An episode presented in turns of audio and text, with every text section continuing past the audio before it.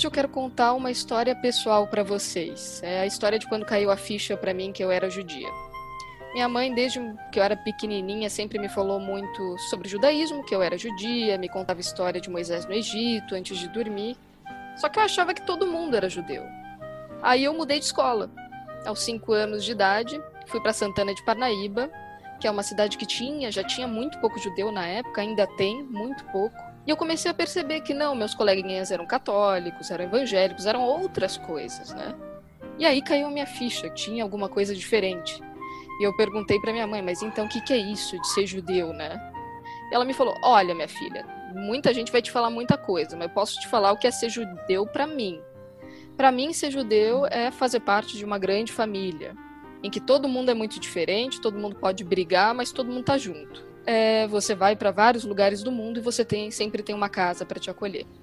E essa foi a versão de judaísmo que ficou para mim, para a vida né? Mas eu sei, né? E o Rogério vai conversar aqui comigo que não é a única versão e muito menos a versão oficial. A minha história é um pouco mais, ainda um pouco mais protegida, um pouco mais na bolha, Laura. Eu estudei em escola judaica do jardim de infância ao colegial, para usar os termos que se usavam na minha época. Morava em Higienópolis, fazia escola de inglês, aula de inglês em Higienópolis. Então, os amigos dos meus pais, os principais amigos deles, os melhores amigos deles eram judeus também. Então, vivi sempre no mundo judaico muito forte, numa bolha muito muito grossa. E eu me lembro que eu estava terminando o colegial eu fui fazer aula de natação. E um sujeito chegou para mim e falou assim: Você é judeu, né? E eu falei: Sou, mas como você sabe? Ele falou: Quando está se mexendo, você se mexe como judeu. E quando você está parado, você tem cara de judeu. E eu nunca entendi exatamente o que aquilo queria dizer. O que quer dizer ter cara de judeu, o que quer dizer andar como judeu. Mas foi só quando eu cheguei na universidade que pela primeira vez eu me deparei com essa realidade. E eu tenho, de alguma forma, revivido essa história com os meus filhos, que têm vivido, em, em alguns momentos, em bolhas mais intensas, em outros momentos, de forma mais integrada. Meus filhos os dois hoje estudam em escolas não judaicas. Minha filha já estudou em escola judaica, saiu, voltou. Esse navegar entre o mundo judaico e o mundo não judaico e a forma como isso impacta os meus filhos tem me permitido repensar todas essas questões para além das, das experiências individuais que eu tive lá na minha infância e adolescência. A questão é, se a gente conceber só uma forma de identidade judaica, fica complicado para dar espaço a experiências diferentes, de como cada um de nós tem, né? Cada um tem uma história. Acho que daí vem a complexidade de pensar um único futuro para o judaísmo e um único judaísmo do futuro. Por isso o podcast 5.8, um projeto da Congregação Israelita Paulista, buscando investigar qual o futuro do judaísmo e construirmos juntos o judaísmo do futuro, ou os judaísmos do futuro. Eu sou a Laura Trachtenberg-Hauser, historiadora e socióloga da cultura. E eu sou Rogério Kuckerman, economista, educador e rabino da CIP. Hoje a gente chamou dois convidados especiais com passados e atuações no mundo bastante diferentes entre si. As suas relações com o judaísmo, portanto, também são bem diferentes. Para conversar com a gente sobre toda a multiplicidade do que é ser judeu, a gente convidou a Tatiana Groff e o Guilherme Ari Plonsky. A Tati Groff é produtora cultural com ênfase na área audiovisual, trabalha no Instituto Cultural da Dinamarca, onde, entre outras funções, ela é curadora do Festival Ponte Nórdica, que reúne produções dos países nórdicos desde 2016. O Ari Plonsky é professor da USP, onde também é o diretor do Instituto de Estudos Avançados e onde foi o diretor do IPT. Muito obrigado a vocês dois por estarem aqui com a gente. Primeira pergunta como vocês dois se definem? Como vocês se apresentam ao mundo? Acho que o Woody Allen, né? Tinha várias tiradas e uma delas é que ele não representa ninguém, às vezes não sabe nem se representa a si mesmo, né? Então a tua pergunta depende do local onde me apresento. Academicamente, eu sou professor da Universidade de São Paulo, sou evidentemente judeu e de acordo com a situação eu posso acentuar é mais um aspecto ou outro, mas, acima de tudo, eu sou um membro de uma grande família de 7 bilhões de pessoas, é, ser humano. Eu tenho tido um diálogo comigo mesmo em relação à identidade judaica. Então, talvez nos últimos 10, 12, talvez 15 anos, eu tenha me apresentado com mais tranquilidade como judia, mas eu também tive um percurso a entender isso. E ele vem é, lá atrás da minha família, por parte de pai, quando eu era criança, havia-se uma conversa de, ah, parte ali da família era judaica. Eu não entendia nada do que era que, que eles estavam dizendo, que, que era porque eu tenho uma mistura de vários grupos familiares. Eu sou uma terceira geração ali de pessoas, nada muito familiar. Minha família é totalmente desagregada, assim, não tem, não tem núcleos familiares. Meu pai é o outsider de um pai que já era outsider da própria família. Então acaba sendo assim, é, grupos é, do o marginalizado do marginalizado. Então eu já venho uma terceira geração de pessoas que não pertenciam de algum modo àquele, àquele núcleo. Então eu fui me buscando, me descobrindo, buscando na família pessoas e depois adulta, aí já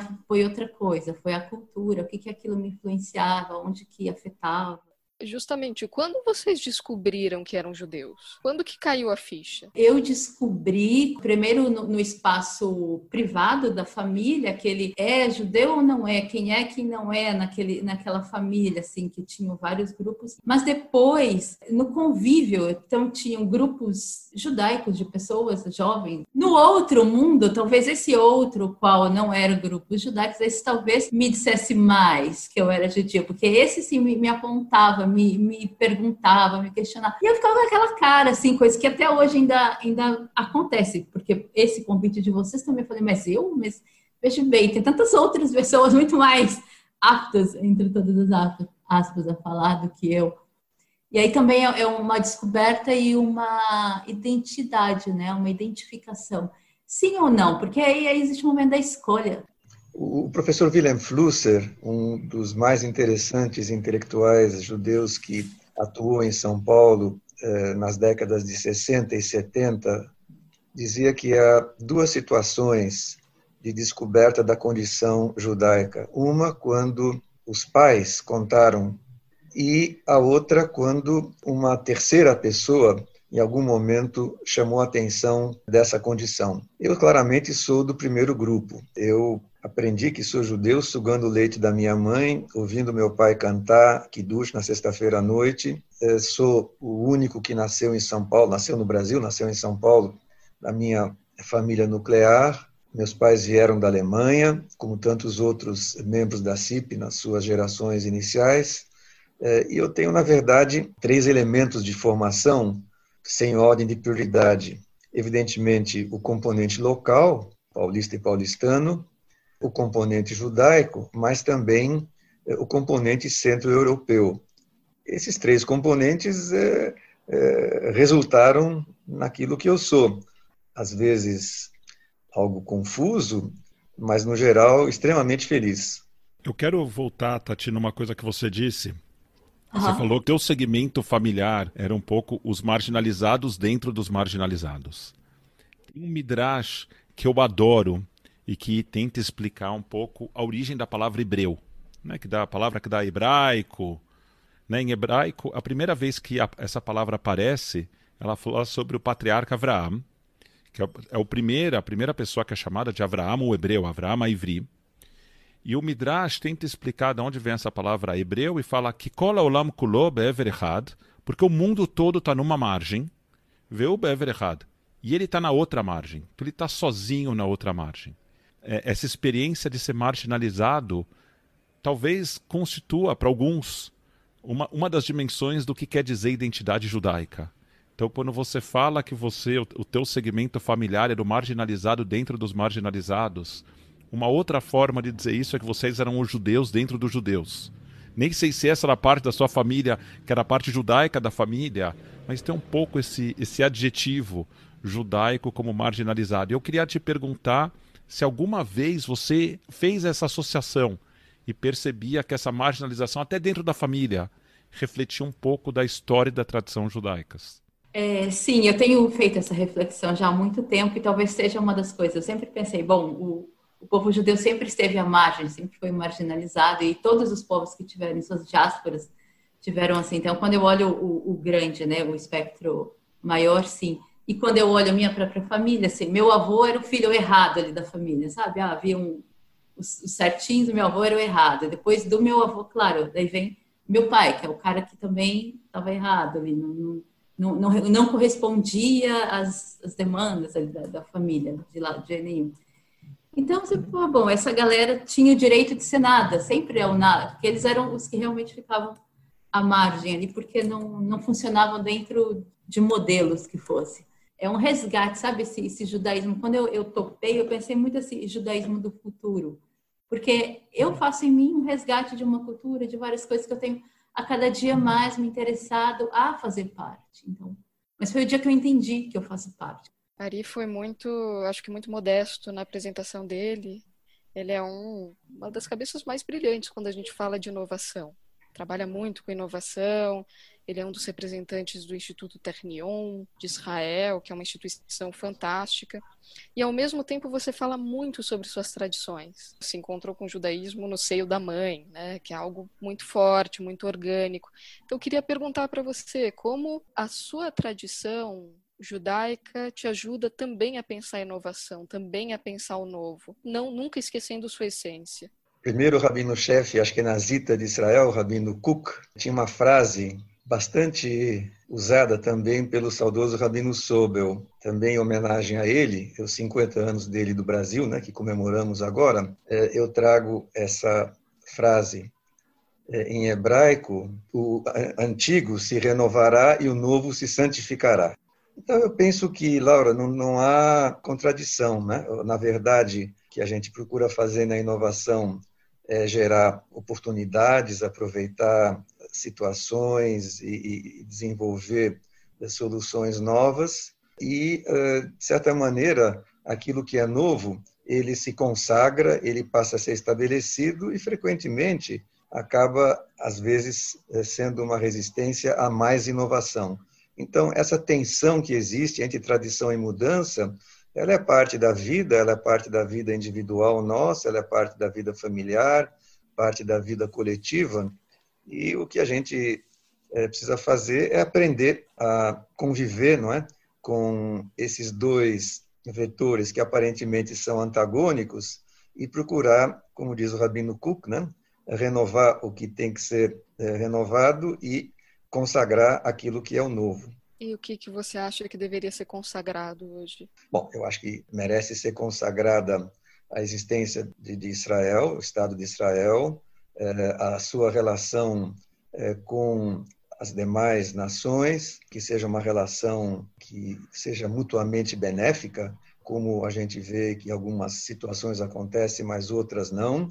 Merece ser consagrada uma visão plural da existência judaica e das possibilidades de realização como judeu e judia, é, e só isso já dá um bom motivo aí para todo mundo pensar e agir. Eu quero pegar um pouco desse gancho, Ari, do, do que é novo e do que é sagrado.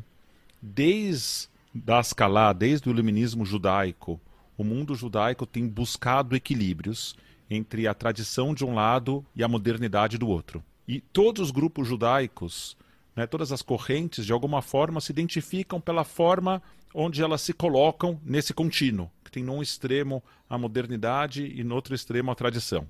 Você tem os grupos que negam a modernidade, você tem os grupos que rejeitam a modernidade, você tem os grupos que rejeitam a tradição do outro lado, mas exceção esses extremos, todos os grupos se identificam pelo equilíbrio, pela mistura.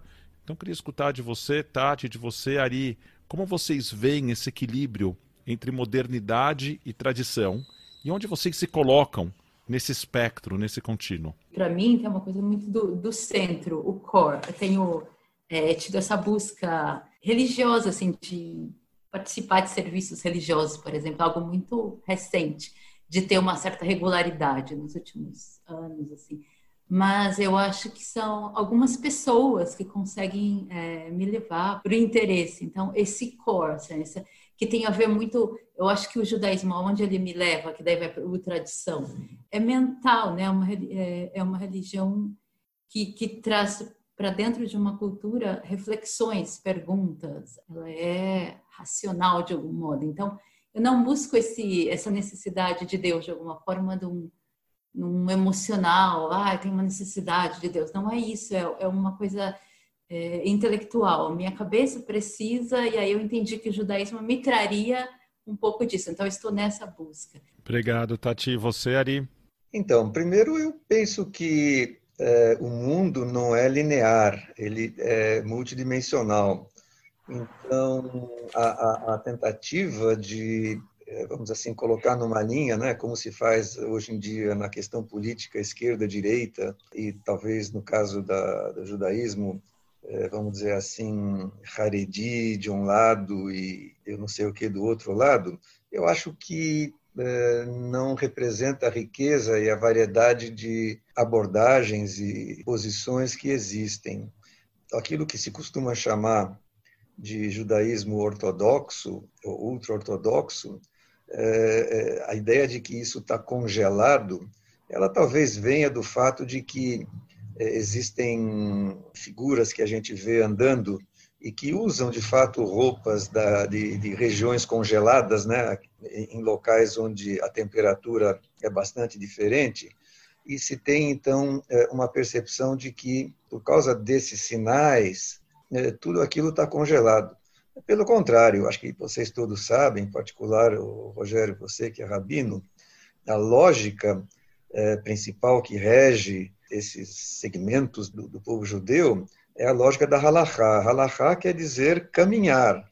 Caminhar é, é exatamente mudar. Você caminha e não fica parado. Então, não vejo uma situação é, de parada de um lado e de movimentação do outro eu vejo que existem ritmos diferentes, existem é, princípios diferentes nessa caminhada que, que, que são adotados, né? É, eu acho que se dá um salto e se abolem totalmente certas condutas que eram consideradas básicas é, com relação a kashrut, shabat e etc. Para certos segmentos, isso é, foi visto como um salto rápido demais e exagerado demais, e aí se fica mais um pouco mais lento do que poderia ser. E é isso, essa, essa é a situação. De novo, acho que é possível encontrar pontos de equilíbrio e não serão os mesmos é, para todos nós. Eu acho que o desafio é ter o respeito e perceber que os pontos de equilíbrio eles não são os mesmos para todos nós. A gente discutiu aqui que a gente encontra pontos de equilíbrio entre modernidade e tradição, entre inovação e passado, e essa talvez seja a maneira mais complexa e ouso dizer, inclusive, mais inteligente de ver os questionamentos. Mas a gente está num período, num momento em que a gente vê uma subida de extremos, talvez falta de capacidade de lidar com o que é contraditório, talvez por momento político, histórico, e isso acontece não só no, no mundo em geral, mas dentro da comunidade judaica também. Né? A gente vê os extremos aí falando. Vocês já tiveram experiências de se sentirem silenciados ou marginalizados dentro da comunidade judaica nesse processo? Talvez sim. Eu acho que eu me sentia muito marginalizada antes. Hoje eu não me sinto, apesar de, de várias interseccionalidades aí que você começou a, a apontar questões, quando eu disse os extremos, assim, não, porque eu, eu me sinto muito pertencente a um grupo progressista, eu, então eu não, não, eu acho que eu não, não me abalo, eu nunca, eu nunca tive nenhum, nenhum embate direto, nunca fui ofendida, agredida. É, talvez só é, indiretamente, assim, eu fico talvez chocada com coisas, mas é só uma reflexão da sociedade que acontece dentro de dentro da própria comunidade judaica, se vê coisas assim, ó, como pode, né? Eu vejo um florescer aí, enquanto grupo, enquanto uma coletividade, é, desse, desse novo espaço, esse, esse novo progressista, essa, essas novas possibilidades, que é onde eu me encaixo. Esse mundo que está bipolarizado, eu acho que eu acabo entrando aí de um lado e não, e não me afeto pelo outro. Então, as tensões no judaísmo sempre foram muito fortes, né? E os conflitos foram sempre muito acirrados. É, isso é da tradição. Eu, nesse momento, eu, uma das coisas que eu estou fazendo que está me deixando muito feliz é, a partir do começo desse ano, me engajei no 14º ciclo do que se chama DAF Yomi, ou seja, a leitura de uma página do Talmud por dia. É, esse é um ciclo que se fecha em sete anos e meio. Então, vocês veem que eu tenho assim uma boa expectativa de futuro. Eu acompanho as discussões é, que são registradas de uma maneira, às vezes, até ingênua, né, com é, os argumentos não editados, vamos dizer assim. A tradição de contestação, ela é, é e de busca de síntese e de é, ela, ela, esse confronto de ideias, ele é parte inerente do judaísmo. Isso me deixa também muito confortável na vida acadêmica, porque no desenvolvimento do conhecimento de base científica, também nós vivemos de confronto de ideias. Particularmente nesse momento, eu tenho o prazer de dirigir o Instituto de Estudos Avançados, onde procuramos trazer ainda mais o confronto de ideias ao trazer grupos especialistas, praticantes de áreas do conhecimento diferentes, das ciências, das humanidades, da literatura, das artes. Então, o, o ruim é o que costuma se dizer a paz dos cemitérios, né? Quer dizer, quando não há discussão. Esse é que é, de fato, o problema. O que tem que haver, nem sempre isso acontece, é, é uma discussão em que haja capacidade de escuta do outro lado. É, nem todos os lugares e todos os momentos isso acontece. É, eu posso só trazer, para sair um pouco dos exemplos clássicos, uma das situações recentes em Israel, recente significa já algumas décadas, quando Israel resolveu fazer um acordo com a Alemanha para aceitar reparações por conta da perseguição nazista. Os conflitos que foram gerados dentro do Estado de Israel, dentro é, de famílias, dentro de kibbutzim, eram gigantescos, era, eram praticamente rompimentos. Então, a vida traz situações em que eh, os ânimos se exaltam e, desejavelmente, se chega a um ajustamento, vamos dizer assim. Se eu posso trazer isso agora, saindo de Israel, voltando aqui para São Paulo, nesse momento eu tenho o privilégio de, de contribuir para a Federação Israelita, e há um espaço que o Rogério conhece bem, que é o chamado Shiur, onde, uma vez por mês, eh, se reúnem eh, um conjunto de pessoas né, com um tema e rabinos de diversas persuasões ou orientações, os rabinos da CIP participam também dessas conversas, e, se vê claramente leituras diferentes, leituras confrontativas, mas num clima de um respeito absolutamente fantástico. E que as pessoas que participam, eu que estou lá como assistente, saímos engrandecidos por termos a oportunidade de identificar leituras diferentes a partir de uma mesma situação. O que de fato a gente tem registrado na tradição rabínica é essa história que você diz de divergências profundas, divergências que de tão difíceis de serem reconciliadas, tem intervenção divina para dizer quem tem razão, em algumas vezes legitimando os dois lados do contraditório. Mas ainda assim, a tradição diz que Beit Hillel e Beit Shammai se casavam uns com os outros. O debate era o debate de ideias, sem acontecer a negação dos indivíduos. O que eu acho que é diferente da situação que a gente vive hoje é que hoje o debate não se limita às ideias. Discordar de alguém faz, faz com que aquele, aquela outra pessoa seja excluída da comunidade. E é curioso, Tati, que quando você fala da tua experiência nos meios progressistas, é como se a gente hoje vivesse num mosaico de várias subcomunidades que não necessariamente se reconhecem entre si. Então a gente encontra o pertencimento nesse nosso nicho, né? Você nessa subcomunidade dos progressistas e outras pessoas de outros alinhamentos ideológicos, cada um se reconhece no seu nicho mas a coesão, aquela história que a, que a Laura começa contando da mãe dela, dizendo que ser judeu é pertencer a uma grande família, é mais como se a gente estivesse falando que é uma família brigada, em que cada um dos nichos familiares tem grande coesão interna, mas se relacionam muito mal com os outros nichos familiares. Apesar disso, vocês dois são pessoas que profissionalmente, imagino que também no, no aspecto pessoal, constroem pontes. Constroem pontes do judaico com o um mundo mais amplo. Quais são as oportunidades que a gente tem hoje para construir pontes entre esses universos que estão do lado de lá dos muros da nossa comunidade e a comunidade judaica? Olha, é, primeiro é dizer que, é, como todos nós, né, nós temos vários componentes dentro de nós e que se combinam e recombinam. Para dar um exemplo caseiro, né, eu fui educado judaicamente, certamente na família, mas também na CIP, no ensino religioso e na Hazita Nor, né? Eu quero dizer que como professor na universidade, como dirigente da universidade, eu me sinto madrir. Então, essas coisas ficam dentro de você. Eu, eu, dirigi também, tive o privilégio de dirigir o IPT, 1.500 pessoas, que era mais ou menos o número de, de Haverim que tinha a Hazita em São Paulo nos seus tempos áureos, 1.300 pessoas. Então, é, a gente vai aprendendo e vai incorporando e vai metabolizando e vai juntando e, e assim a gente vai fazendo o caminho. Estou dizendo isso porque eu acho, novamente, um pouco difícil né, de nós e eles, né, ou nós e elas. Eu vejo que existem, hoje em dia, já existem tantas pontes que uh, uh, as paredes do gueto uh, saíram, né? É, às vezes você pode dizer que existe ainda guetos mentais, e é verdade, mas de qualquer forma, eu não vejo nós e eles, eu vejo é, pessoas, como eu falei, pessoas diferentes, né?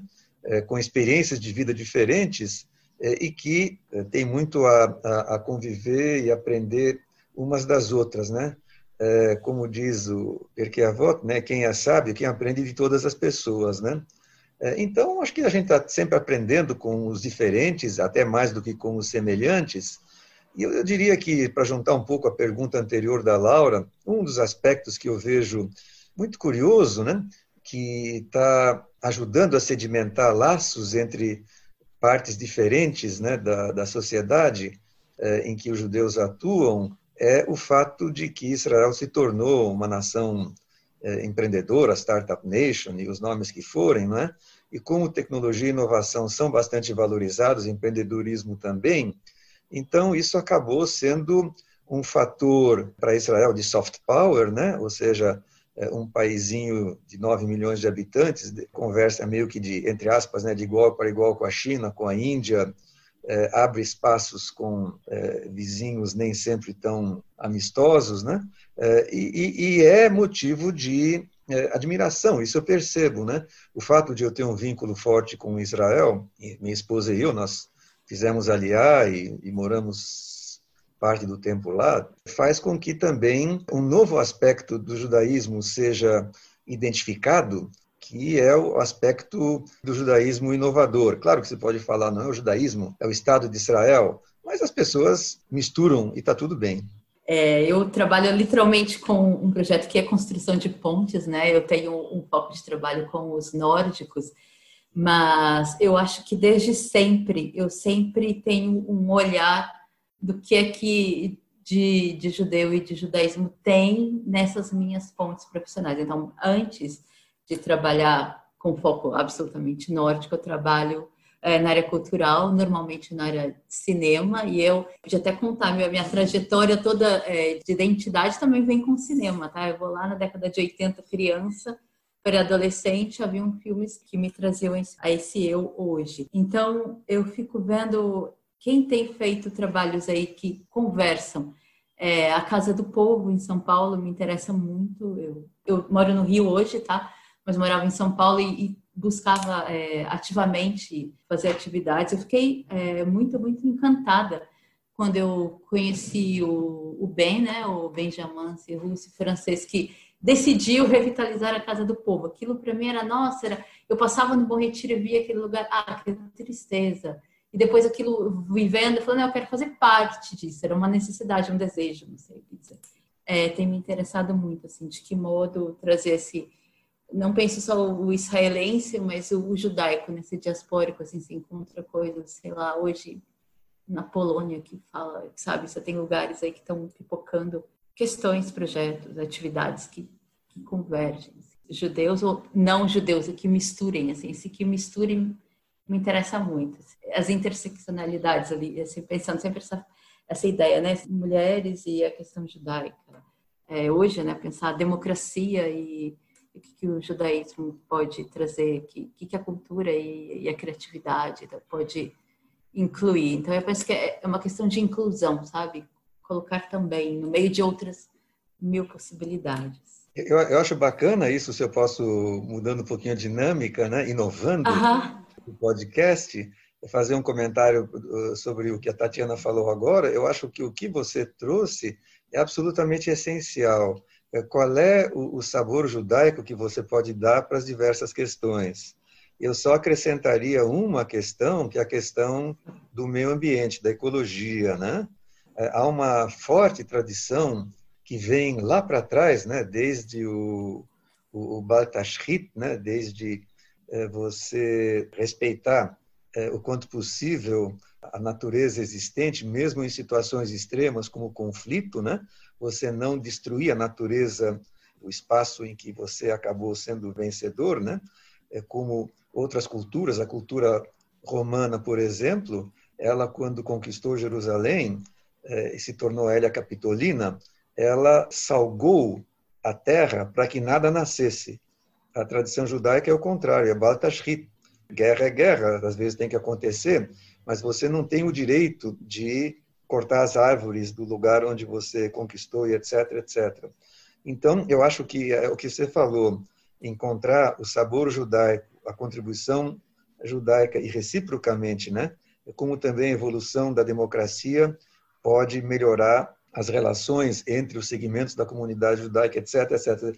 É esse andar para lá e para cá, entre esses dois mundos, entre aspas, né?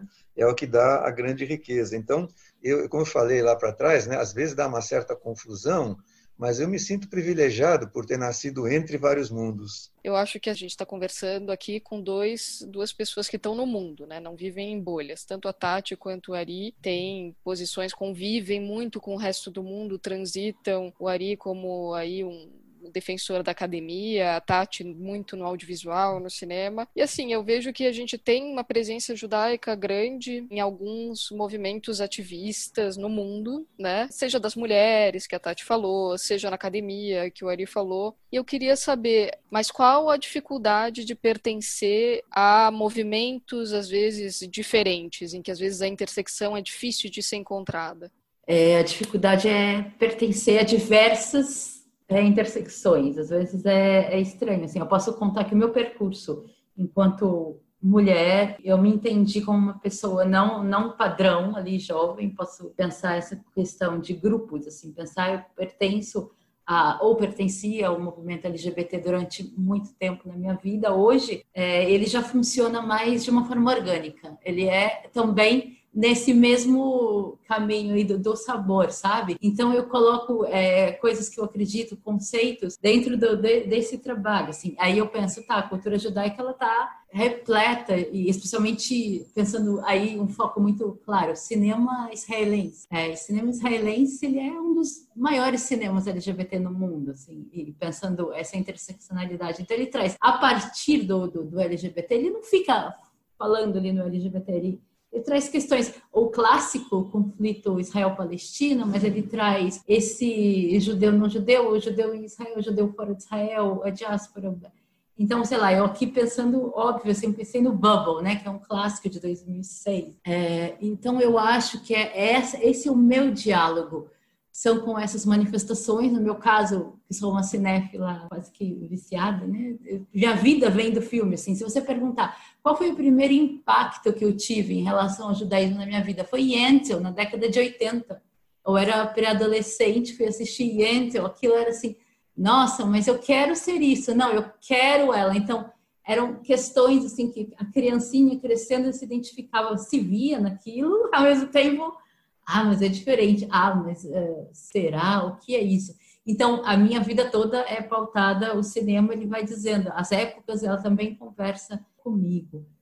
E por uma casa, uma questão que eu não tenho resposta, tá? Eu me pergunto o tempo todo. Por que que tem um certo fetichismo, uma moda, uma, alguma coisa que traz esse cinema aí muito LGBT e a questão do judeu ultra-ortodoxo ortodoxo. Eu, eu coloquei mesmo, existe um pensando o Disobedience, por exemplo, que é um filme, e são todos muito fortes, assim, né? Tem o Out in Dark, e tem um outro que chama Eyes Wide Open, é, aqui no Brasil deram um nome terrível, que chama Pecados da Carne. É, todos eles com personagens muito emblemáticos dentro dessa comunidade. Adorei quando o Ari falou, é, é um caminhar, né? A gente enxerga aquilo assim, uma coisa estática, né, parada. E como, por quê? Por que se coloca essas questões? Porque a questão é maior ali, existe um proibido, talvez seja o tabu, a, a, a impossibilidade de interseccionar, né? Então, esse é o, é o, único ponto assim que eu questiono sempre. Por que, que existem tanto filmes assim? Nos últimos anos, na real, nos últimos cinco anos para dez, assim, são, são mais proeminentes. Antes se discutia coisas mais leves ou mais corriqueiras ou do cotidiano da pessoa comum. Tipo, o Bubble, o Bubble fala de gente como a gente, assim, não tem essa dramaticidade ali, ou de você tem que fazer uma escolha. Ninguém está fazendo uma escolha nenhuma ali. Isso é muito interessante, né? Acho que você trouxe um ponto genial de que ninguém está fazendo uma escolha, né? No Bubble, em nenhum momento assim, se trouxe é, o, a, o drama, assim, ah, não, você é judeu, você é gay. Tati, eu quero ah. puxar esse lado do, do fetiche numa outra direção. Acho que a gente tem um fetiche do exótico. Né? Uhum. Né? Quando a gente pensa em novela, se tiver um, um personagem numa novela que for judeu, muçulmano, ele tem que ser exótico, então ele tem que ser um judeu ortodoxo, ele tem que ser, ele tem que ter um sotaque, ele tem que ter algum, alguma conduta que seja exclusivamente judaica. Como né, eu sou um rabino que se eu tirar a, a kippah da cabeça e andar pela rua, as pessoas não diriam que eu sou judeu. Eu não tenho essa, essa aparência judaica, não tenho esse lado exótico, mas nas artes, muitas vezes, o diálogo com a diversidade se dá através do exótico. Tem um objetivo positivo por trás, mas que acaba fortalecendo essa visão monolítica do que é cada uma das identidades. A gente está falando aqui um pouco a la Bauman, de identidades que dialogam, cujas águas se misturam, quase como no, no encontro do, do Amazonas com os Solimões. E a gente tem esse encontro e a gente é o resultado dessa mistura toda. Então eu queria te perguntar como você encontra isso. É, eu tenho uma resposta ali que tem a ver com a visibilidade eu acho que essa, essa diversidade, essa proposta de vocês, eu posso responder, ah, por que, que eu estou falando aqui? nunca, na minha vida inteira, fiz uma fala pública, assim, tipo, ah, eu sou judia, nunca, na minha vida inteira. Pela primeira vez, sim, em pequenos grupos, claro, trabalhando, isso sim, mas nunca, ah, vou falar um podcast, eu, nunca. Mas é, é uma visibilidade que eu tenho uma demanda em, em diversas áreas da minha vida, uma delas agora é essa então, essa, essa visibilidade de, de sair do estereótipo e mostrar que somos diversos, é tão, é tão grande essa diversidade, assim, olhando que é algo que talvez no Brasil seja bem novo. E eu tenho notado essa, esse caminho, sabe? Que tá, eu vejo muito, por exemplo, o, o grupo Judeus pela Democracia ou o Instituto Brasil Israel. Eu vejo também um movimento muito recente da CIP, trazendo questões que eu nunca tinha visto na minha vida. Então, então, isso me distanciava de qualquer teor judaico. Ah, eu não, não tenho nada a ver com isso aí. Deixa eu viver minha vida aqui, na minha.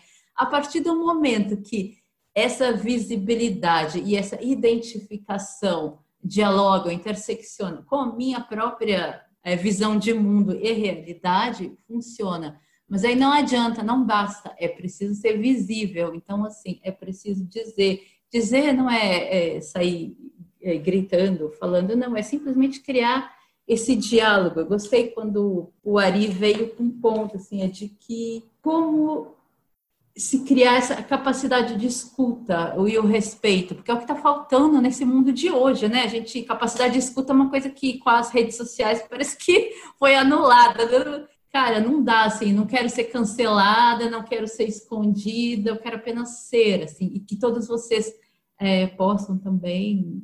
Então, é visibilidade, é diálogo, é vamos, vamos sair para a rua, para agora internet, né? Nossa rua digital aqui, que é o que a gente está fazendo nesse momento.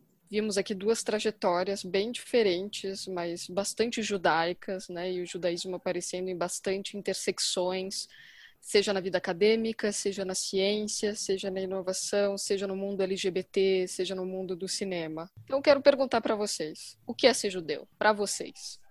Pode ser uma identificação cultural, é assim que eu vejo, assim, uma identificação com uma cultura, com um, um centro, o core mesmo, como eu coloquei. Há várias possibilidades de responder, mas eu vou dar uma resposta, já que você é, acentua um pouco o meu lado mais assim, acadêmico, vamos chamar assim, né?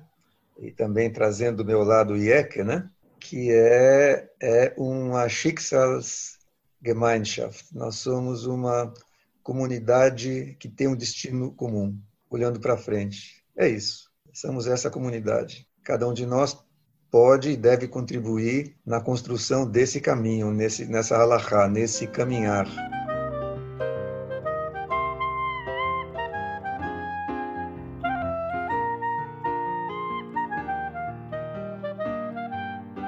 Que é um dos meus momentos preferidos do podcast, que é o momento do podcast 5.8, em que a gente pede para os nossos convidados nos darem dicas culturais, seja de livro, filme, música, o que vocês quiserem, peça de teatro, mas contemplando os temas que a gente tratou aqui. Então, pergunto para vocês, qual é a dica cultural de vocês para os ouvintes?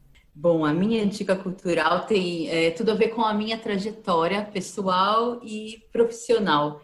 Trabalho com cinema, todos sabem, e tem um filme que passou no Festival de Cinema Judaico em 2010, que é um filme dinamarquês. Eu trabalho com cultura nórdica praticamente hegemonicamente hoje em dia. E o filme se chama Eu e a Questão Judaica, Me and the Jewish Thing. E o diretor se chama Ulrich Gutkin. Passou isso em 2010 no Festival de Cinema Judaico. Eu não sei aonde encontrarei esse filme agora, assim, disponível no Brasil, não sei. Mas eu sei que ano que vem eu devo tê-lo na minha própria programação do meu trabalho, que é Festival Ponte Nórdica. Então, respondendo aquilo, eu sempre trago esse sabor. Esse é um filme. E um outro filme, esse filme que eu citei, ele passou em 2010, ele foi feito em 2009 e agora em 2019 de novo em inglês deram um título meio, achei estranho, It Takes a Family. Mas aí eu fui atrás do título em dinamarquês, que é The Scurvy Eva, que seria uma tradução assim, feita por mim, sei lá, que algo como sombras que herdamos, que temos. E é uma diretora também dinamarquesa chamada Suzanne Kovacs. O que eu recomendo como dica cultural é um livro que foi publicado no dia 1 de setembro o livro chama Moralidade, Morality em inglês, não deu tempo de traduzir ainda, do rabino uh, uh, Jonathan Sachs. Eu também quero indicar um livro, um livro bem mais antigo, um livro publicado pela primeira vez em 2004.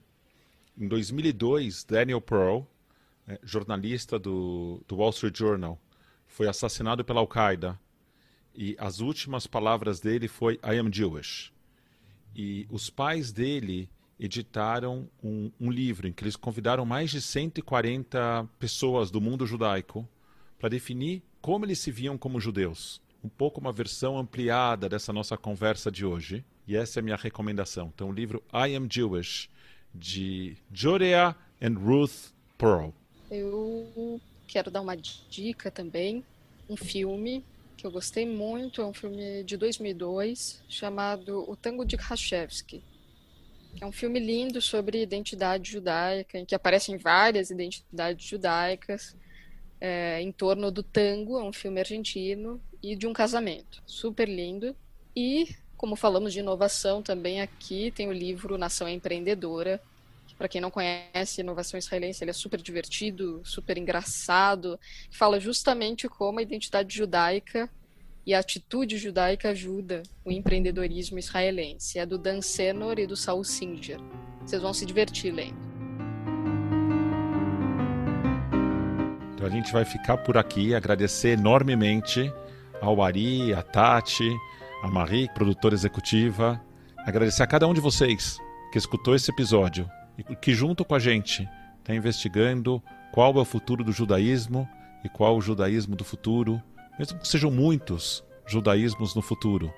Vamos investigar junto, vamos tentar desvendar o que, que esse futuro nos aguarda, o que, que ele vai trazer para a gente. Nos episódios anteriores eu prometia que o 5.8 ia estar disponível em todas as plataformas de podcast. As plataformas demoraram um pouco para responder, mas agora está disponível em todas as plataformas de podcast. Assina. Terça-feira sim, terça-feira não. Para duas semanas, às terças-feiras, a gente publica e a gente quer te encontrar. A gente vai ter novas plataformas, grupo no, no Facebook, para a gente poder continuar essa conversa e também escutar de cada um de vocês como é para vocês ser judeu. Então fiquem bem, continuem se cuidando e Shana Tová.